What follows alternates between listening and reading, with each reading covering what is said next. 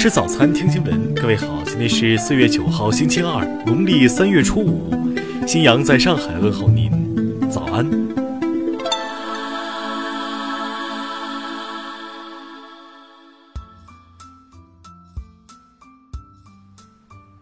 首先来关注头条消息。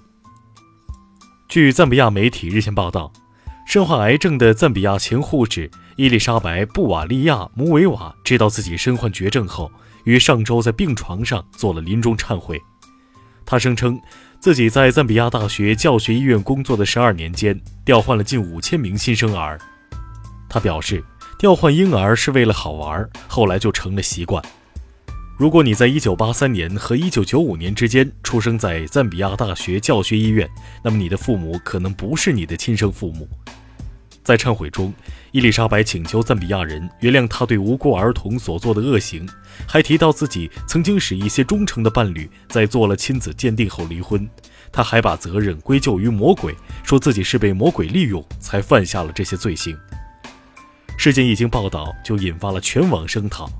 人们认为伊丽莎白的行为不可饶恕，实在是病态恶魔的罪行。目前事件真实性还在调查中。听新闻早餐知天下大事。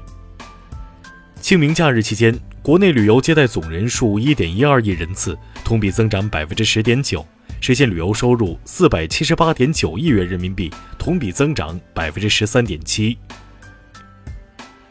据中国海警微信公号消息，昨天，中国海警二三零五舰艇编队在我钓鱼岛领海内巡航。经国务院批准。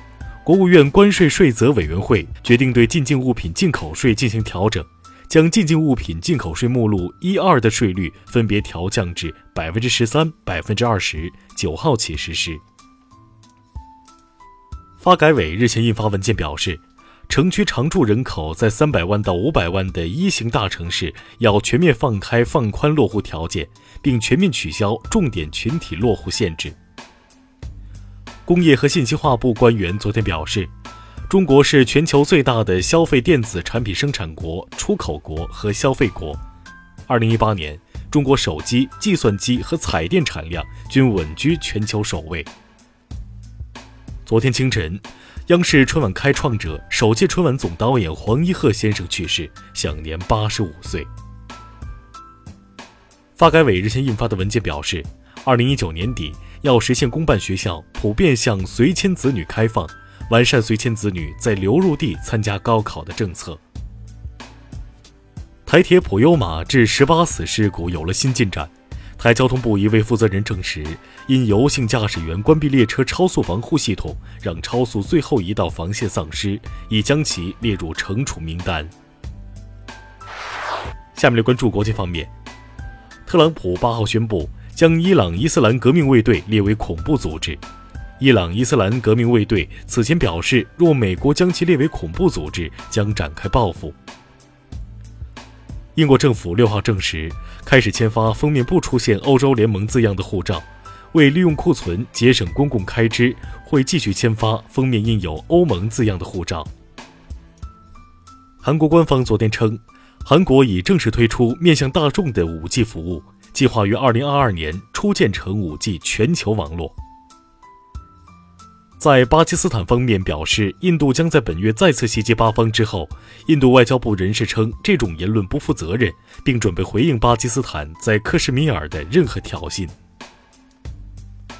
近日，意大利警方、卫生管理局等部门在意大利多个地区对华人企业进行了大规模检查，除遭到罚款外，还有十五人遭驱逐。